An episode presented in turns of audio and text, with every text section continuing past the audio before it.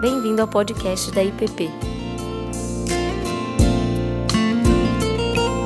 A mensagem que você está prestes a ouvir foi ministrada pelo pastor Ricardo Barbosa. Continuar hoje à noite com essa série de meditações que temos feito ao longo do mês de janeiro e até meados de fevereiro sobre a jornada de Abraão e Sara. E como nós temos visto, Abraão e Sara são personagens centrais na história bíblica para nossa compreensão da fé. É, é claro que depois de Jesus, que é o personagem, a figura central em toda a revelação bíblica, nós temos esse casal. E compreender a jornada, compreender a trajetória, compreender o sentido de missão, de fé e da identidade que tudo isso proporcionou, não só a Abraão e Sara, mas também a todos nós. E Paulo, na carta aos Romanos, no capítulo 4, ele recomenda que nós sigamos nas mesmas pisadas, nos mesmos passos, nas mesmas pegadas de Abraão. Portanto, mesmo uma história que aconteceu há quatro mil anos antes de Cristo, ela permanece fundamental para a nossa compreensão de toda a Escritura. E nós não estamos analisando, meditando nessa história, considerando os seus aspectos geopolíticos, e o texto de hoje também não vamos olhar para a analogia extraordinária que Paulo elabora no capítulo 4 da carta aos Gálatas, mas nós temos procurado entender o significado da fé cristã, que muitas vezes se perde, torna-se confuso, como aconteceu com Abraão e Sara. Ou seja, essa jornada envolve esse longo caminho, esse longo processo em que nós somos formados em direção a uma confiança e a uma entrega mais profunda e mais madura em Deus. Nós como eu tenho dito sempre, começamos a nossa jornada cristã confiando mais em nós e menos em Deus. E o propósito de Deus é nos levar a, em algum momento, aprender a confiar mais nele e menos em nós. Porém, sabemos que nem sempre é isso que acontece. Muitas pessoas lutam consigo mesmas, lutam com, a, com as Escrituras e com toda a palavra de Deus, e alguns correm o risco de terminar a vida não confiando nem em Deus e muito menos em si mesmas, o que também não valeria de nada. E Abraão e Sara são pessoas como nós, como eu, como você, é uma família como a minha, como a sua, muitas vezes confusos, ansiosos, perplexos, vivendo situações de desespero e tomando decisões desesperadas, com consequências trágicas e lutando para entender o propósito de Deus. Eu gostaria então, para seguir na nossa meditação, convidá-los para abrirem comigo suas Bíblias em Gênesis capítulo 16. Gênesis capítulo 16. E o tema que eu escolhi para a nossa meditação de hoje é a fé e o difícil exercício da espera. Essa espera confiante. Gênesis 16. Aqueles que puderem, por favor, coloquem-se de pé para a leitura da palavra de Deus. Ora, Sarai, mulher de Abrão, não lhe dava filhos. Porém, tendo porém uma serva egípcia por nome Agar, disse Sarai a Abrão: Eis que o Senhor me tem impedido de dar à luz filhos. Toma, pois, a minha serva, e assim me edificarei com filhos por meio dela. E Abrão anuiu ao conselho de Sarai. Então, Sarai, mulher de Abrão, tomou a Agar, egípcia, sua serva, e deu-a por mulher a Abrão, seu marido, depois de ter ele habitado por dez anos na terra de Canaã. Ela possuiu. Ele a possuiu e ela concebeu. Vendo ela que havia concebido, foi sua senhora por ela desprezada. E disse Sarai a Abrão: Seja sobre ti a afronta que se me faz a mim. Eu te dei a minha serva para possuíres ela, porém, vendo que concebeu, desprezou-me. Julgue o Senhor entre mim e ti.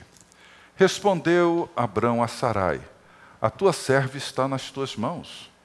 Procede segundo o melhor te parecer. Sarai humilhou-a e ela fugiu de sua presença. Tendo-a achado o anjo do Senhor junto a uma fonte de água no deserto, junto à fonte no caminho de Sur, disse-lhe Agar, serva de Sarai: De onde vens e para onde vais? Ela respondeu: Fujo da presença de Sarai, minha senhora. Então lhe disse o anjo do Senhor: Volta para tua senhora e humilha-te sob as suas mãos. Disse-lhe mais o anjo do Senhor: Multiplicarei sobremodo a tua descendência de maneira que por numerosa não será contada. E disse-lhe ainda mais o anjo do Senhor: Concebeste e darás à luz um filho, a quem chamarás de Ismael, porque o Senhor te acudiu na tua aflição. Ele será entre os homens como um jumento selvagem. A sua mão será contra todos, e a mão de todos contra ele e habitará fronteiro a todos os seus irmãos. Então ela invocou o nome do Senhor, que lhe falava: Tu és Deus que vê. Pois disse ela: Não olhei eu neste lugar para aquele que me vê? Por isso aquele poço se chama Berlairoi. Está entre Cádiz e Bered. Palavra do Senhor. Deus bendito, nos curvamos mais uma vez diante dessa revelação tão rica e tão preciosa. Te louvamos por essa palavra que, mesmo tendo acontecido há tantos anos atrás, nos orienta, nos inspira, nos ilumina e nos transforma. Que o Teu Espírito realize em nós as mudanças, as transformações que a tua palavra precisa fazer na vida de todos nós. É o que eu peço em nome de Jesus. Amém. Podem assentar. O que eu gostaria de fazer agora é explorar mais uma vez esse contexto que nós estamos lidando e fazer uma observação e trazer dois princípios, dois conceitos que para mim são muito importantes. Mais uma vez, nós nos encontramos aqui com esse casal, vivendo mais uma vez um grande drama em relação à mesma promessa, em relação à mesma palavra que Deus, por quatro vezes, já havia falado com Abraão acerca da sua descendência. Deus promete a Abraão uma numerosa descendência no capítulo 12, nos versos 2 e 3. Depois ele reafirma essa mesma promessa no capítulo 13, os versos 15 e 16. Depois, outra vez, no capítulo 15, verso 15, e mais uma vez no 15, verso 18.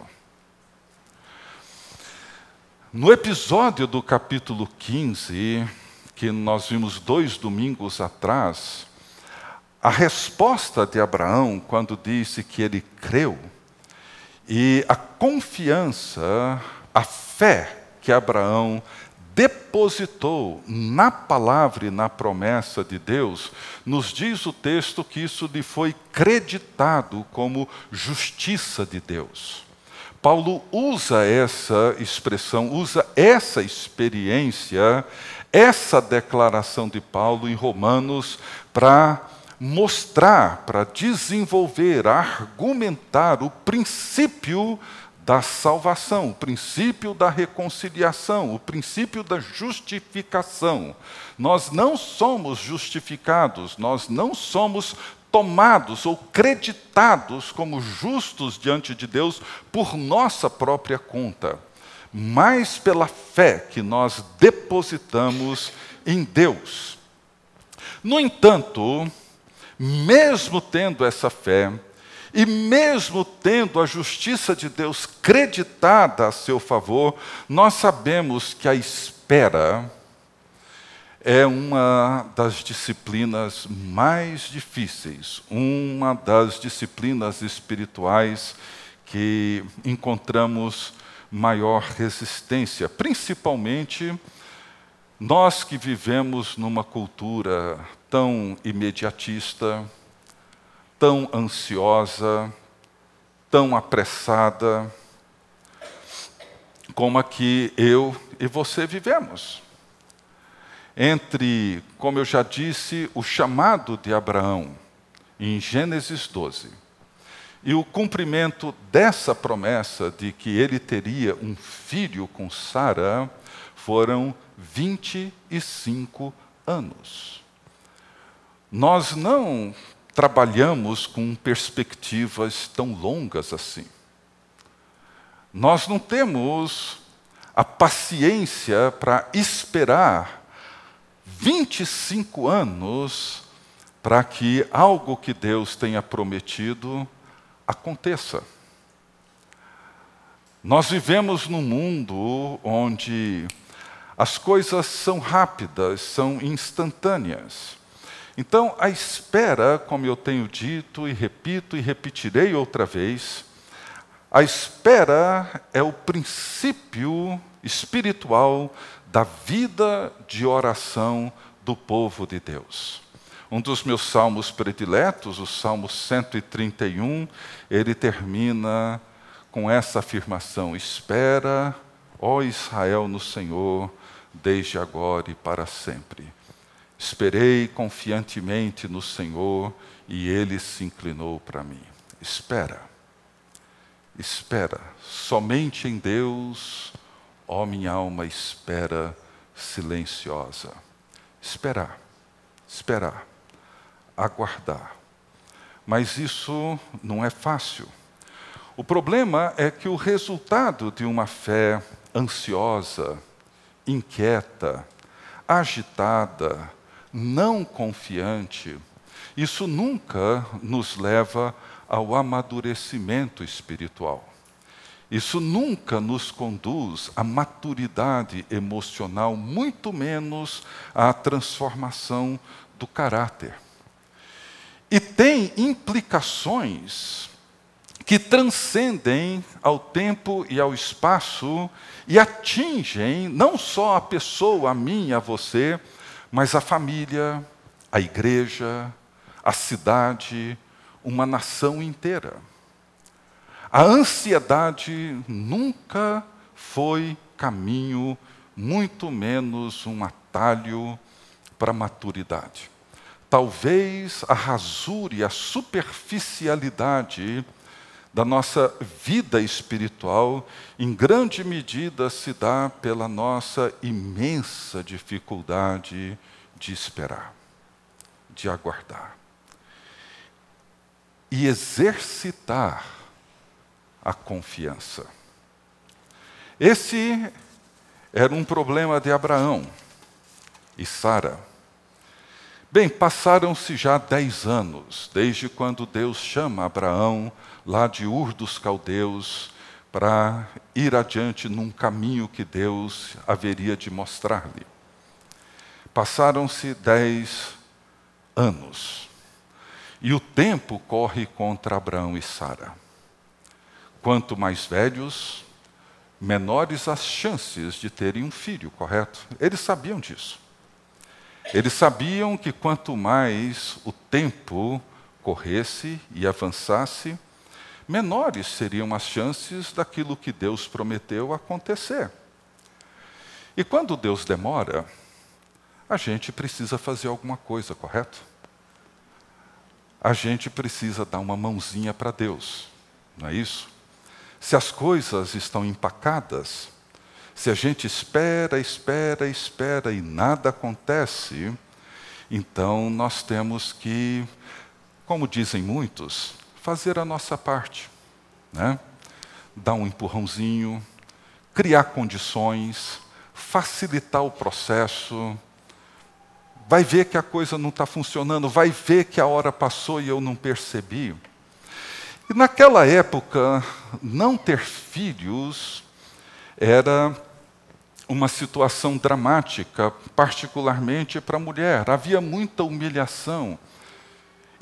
Principalmente se não tivessem filhos homens, que fossem herdeiros.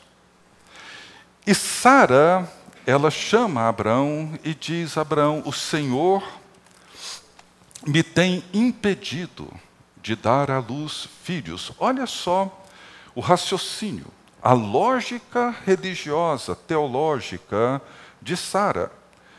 Passaram-se dez anos, ele prometeu, mas ele tem me impedido de dar à luz filhos. Como lidar com a demora? Esse é um conflito, uma luta que eu enfrento e eu tenho absoluta certeza que a maioria de nós enfrentamos. E o que Sara fez foi tomar então uma providência. Já que as coisas não estão andando, já que passaram-se dez anos, eu e Abraão estamos bem mais velhos, dez anos mais velhos, nada acontece, então ela toma uma iniciativa, ela tenta dar uma mãozinha, não é? E o que ela fez ao tomar a sua escrava, a sua serva Agar, e oferecer a Abraão para que Abraão coabitasse com ela e ela gerasse filhos a Abraão, era culturalmente aceito e legalmente permitido. O código de Hammurabi, que surgiu muito depois, no século XVI a.C., nós estamos falando de 4 mil anos antes de Cristo, mas no Código de Hammurabi havia já artigos, cláusulas que davam o direito de uma senhora, de uma dona de escravos, tomar uma escrava e oferecer ao seu marido, caso ela não pudesse engravidar, oferecê-la ao seu marido para que ele coabitasse com ela, e o filho ou os filhos gerados dessa escrava seriam da sua dona, da dona da escrava.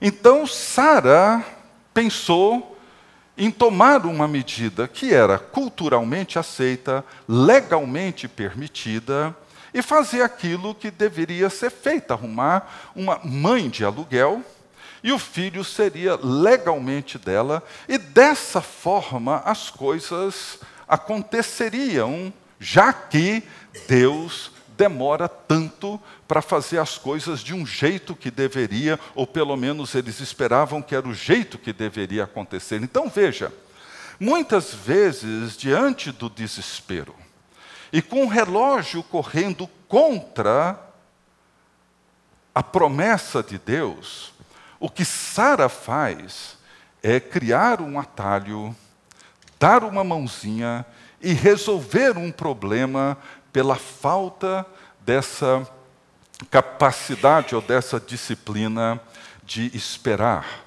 Deus agir no seu tempo. Então, Agar tem um filho, ele recebe o nome de Ismael, e veja que ironia, que significa Deus ouve.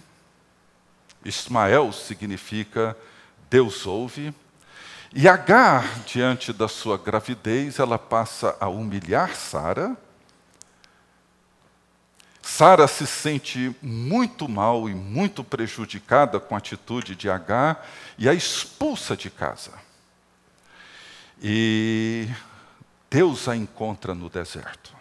Deus sempre visita as pessoas que sofrem de qualquer forma de opressão, de rejeição, que são abandonadas, seja o que for, Deus sempre visita. E Deus visita Agar, e Deus conforta Agar, ela encontra o seu próprio caminho. Deus promete a ela que seu filho também será pai de uma numerosa e grande nação, mas o seu filho não será o filho da promessa.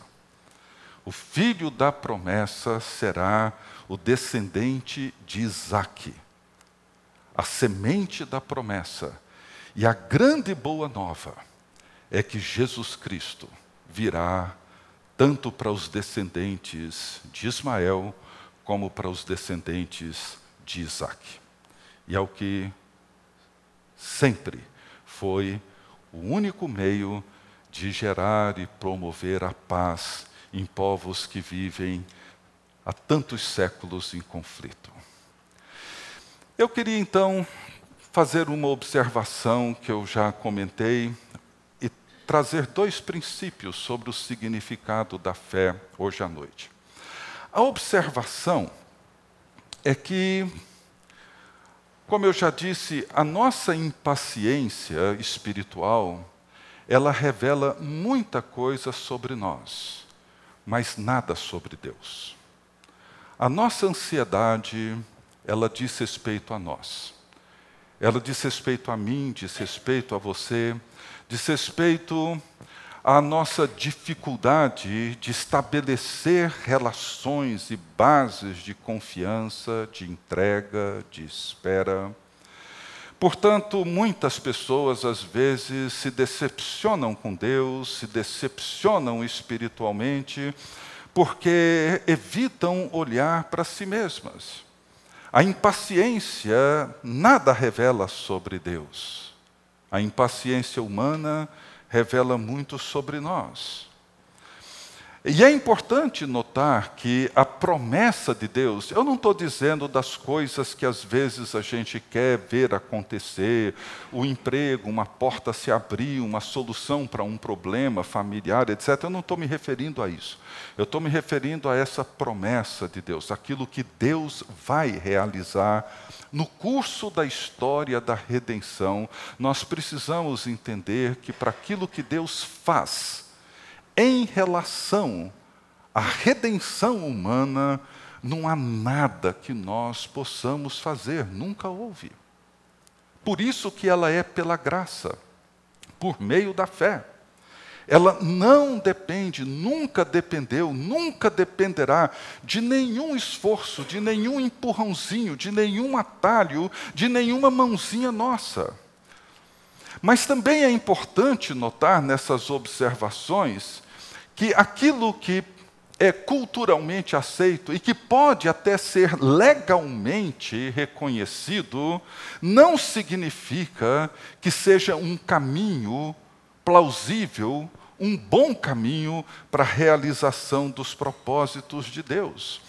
tudo o que está acontecendo nessa longa jornada de Abraão e Sara é a formação de um caráter que confia, que entrega, que reconhece Deus como o Senhor da vida e da história. E desenvolver um princípio de fé maduro e real na vida deles e na nossa. Então aqui vão dois princípios ou dois duas percepções sobre a fé que eu queria deixar com vocês. Primeiro, nós precisamos entender, reconhecer que a fé cristã, ela se fundamenta numa promessa. E dizendo de forma mais específica, numa pessoa. Numa promessa, no caso de Abraão, numa pessoa, no caso da semente de Abraão, e que nos envolve. Na jornada de Abraão e Sara, nós nos identificamos com eles, com seus conflitos, suas crises, suas decepções, etc. Mas nós precisamos entender que o que está ali em jogo e aquilo que foi creditado a Abraão como justiça divina é a fé e a segurança, a certeza de que tudo procede de Deus, nada de Abraão ou Sara. Essa é a conclusão de Hebreus 11.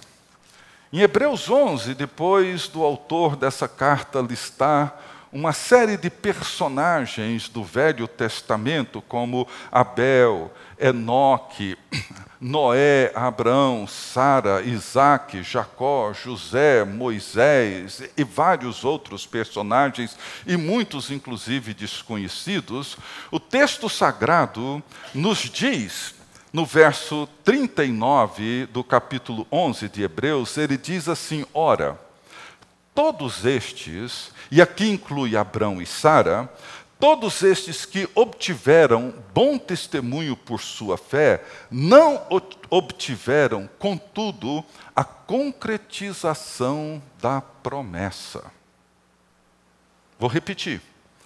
Todos esses que obtiveram bom testemunho por sua fé, não obtiveram a concretização da promessa, nem Abraão.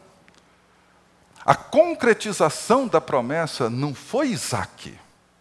A concretização da promessa era a semente que haveria de revelar Jesus Cristo. Essa é a concretização da promessa que Abraão não viu, Sara não viu, Isaac não viu, nenhum dos outros viram.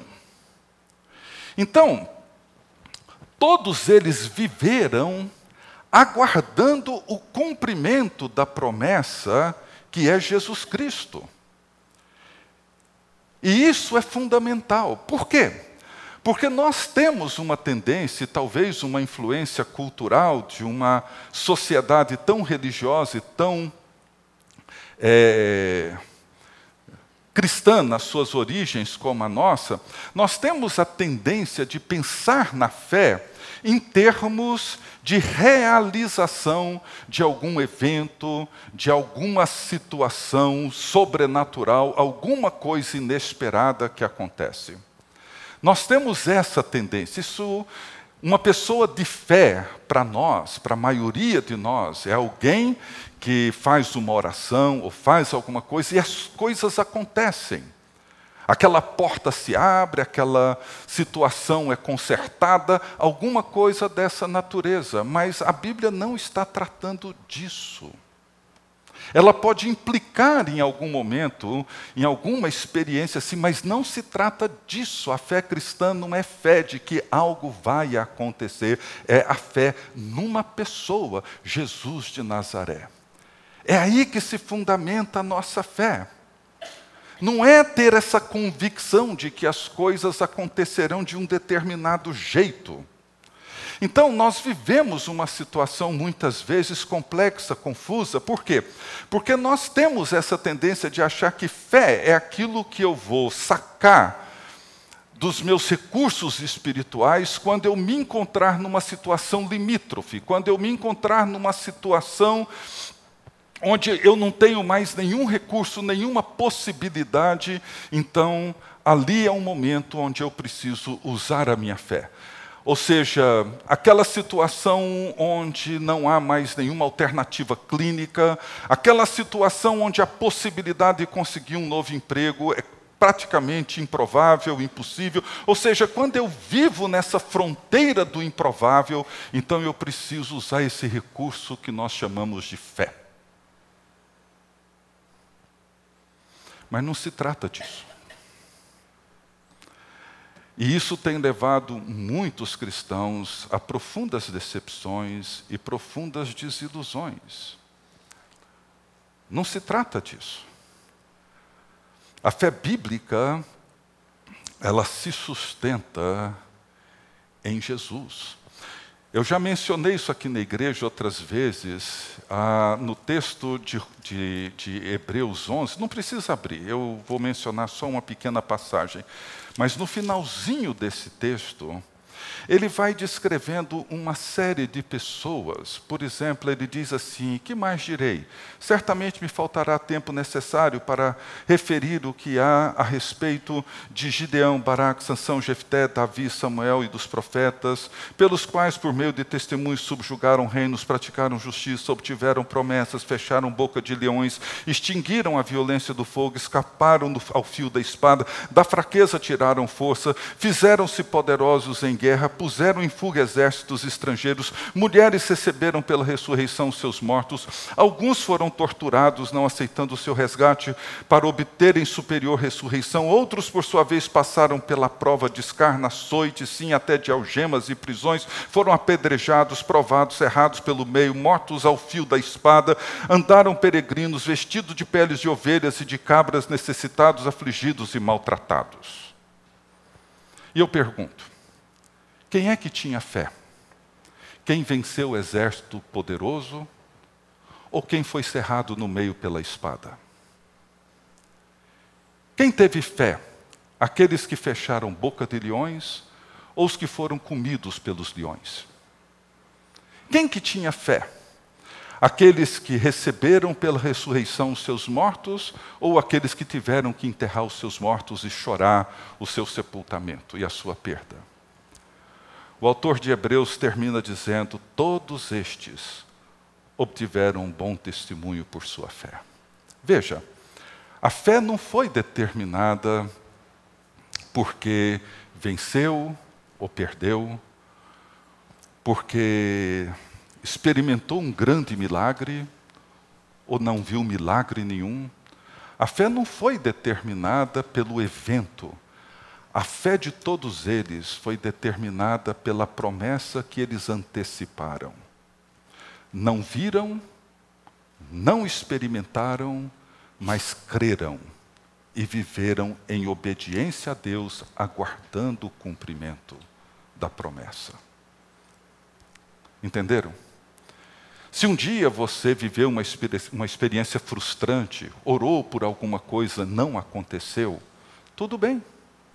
Tudo bem. Pode, deve orar. Mas lembre-se, a sua fé não está ancorada naquela circunstância, mas numa pessoa, em Jesus de Nazaré. É nele que nós cremos. Segundo,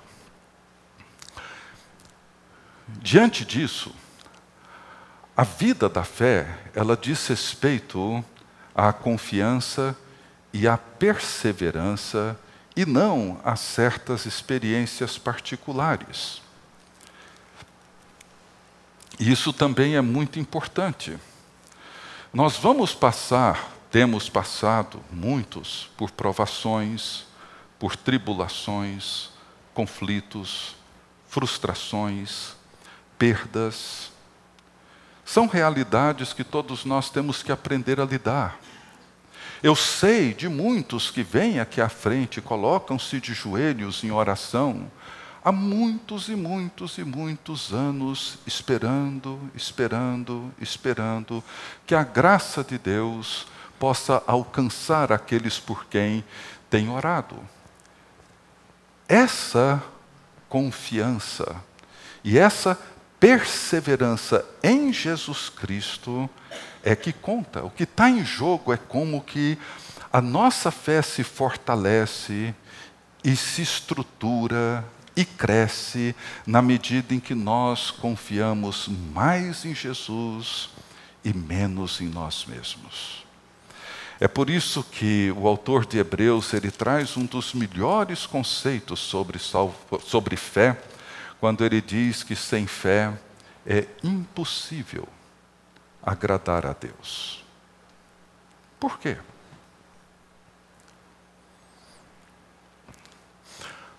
A única pessoa, o único ser humano que agradou a Deus plenamente foi Jesus, o seu filho unigênito.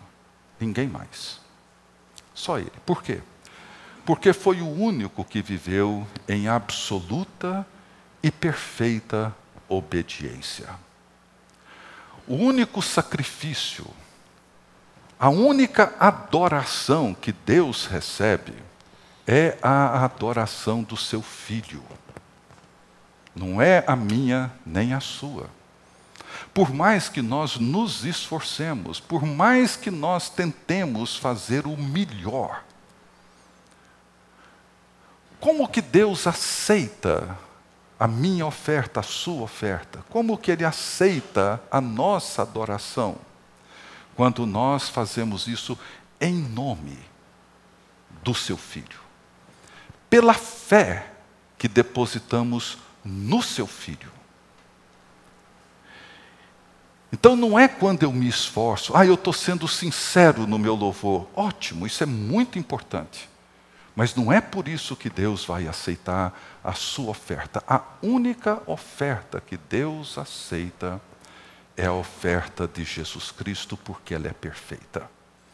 Portanto, se sem fé é impossível agradar a Deus, o que, que significa andar e viver pela fé? O próprio autor de Hebreus descreve, ele diz assim que olhando firmemente para o autor e consumador da nossa fé, Jesus. Veja, para ele, Jesus é o princípio e o fim da nossa fé. É de onde ela nasce e para onde ela caminha. Jesus é a ponta do início e o lugar onde a nossa fé termina. É dizendo, olhando firmemente para o autor e consumador da nossa fé, Jesus, o qual, em troca da alegria que lhe estava proposta, suportou a cruz, não fazendo caso da ignomínia, está sentado à destra do trono de Deus. Considerai atentamente aquele que suportou tamanha oposição dos pecadores contra si mesmo, para que não vos fatigueis desmaiando em vossa alma. O que, que ele está dizendo é muito claro. Ele usa o exemplo dos nossos antepassados do Velho Testamento para defender um argumento muito sólido, dizendo: olhem para Jesus, sigam a Jesus, creiam em Jesus, depositem a sua confiança em Jesus, sustentem a sua fé nele. Ele é o princípio, ele é o fim, Ele é o autor e Ele é o consumador de tudo aquilo que nós devemos crer. Faça isso e ponto. Virão provações? Virão, certamente virão. Terá que suportar sofrimento? Certamente terá que suportar. Mas ele diz: mantenha os seus olhos voltados para Jesus. Era isso que Abraão e Sara precisavam fazer. Mantenha seus olhos voltados para Deus. Deus prometeu, Deus vai cumprir. A sua promessa é Cristo, isso vai acontecer. Mas a impaciência, a ansiedade, a sensação de achar que Deus não faz as coisas de maneira tão boa e tão perfeita como eu sou capaz de fazer, faz com que a arrogância tome o lugar da fé E ao invés de confiar mais nele, eu sigo confiando mais em mim mesmo. Na medida em que nós confiamos mais nele, nós aprendemos a ter a fé do próprio Jesus. É isso que Paulo fala em Efésios. Nós precisamos crer no Pai com a mesma fé que Jesus crê. Crer em Cristo faz com que nós perdoemos como Cristo, amemos como Cristo, sirvamos como Cristo, adoremos como Cristo. E por meio dele, nós nos oferecemos. Esse tem sido o tema da manhã. Oferecer nosso corpo como sacrifício vivo, santo e agradável a Deus. Como? Por meio de Cristo. Por meio dele. A nossa fé é fundamentada numa pessoa, Jesus de Nazaré, e nada mais. Que Deus nos abençoe. Deus bendito, nós mais uma vez te agradecemos por Jesus Cristo, nosso Salvador. Somos, ó Deus, tantas e tantas vezes tentados a criar nossos próprios caminhos, o nosso jeito os nossos atalhos. Duvidamos que os teus caminhos sejam bons e perfeitos. Achamos, na nossa vã arrogância, que os nossos caminhos, o nosso jeito são melhores que os teus. Perdoa-nos, ó Deus. Perdoa-nos pela impaciência, pela ansiedade, pela inquietação, pela dificuldade de esperar o cumprimento das tuas promessas. Dá-nos, ó Deus, uma fé clara e viva em teu Filho Jesus Cristo. E que possamos viver crendo que Ele reina e reinará pelos séculos dos séculos. Amém. Você acabou de ouvir o podcast da IPP. Para saber mais, acesse nossa página em www.ippdf.com.br.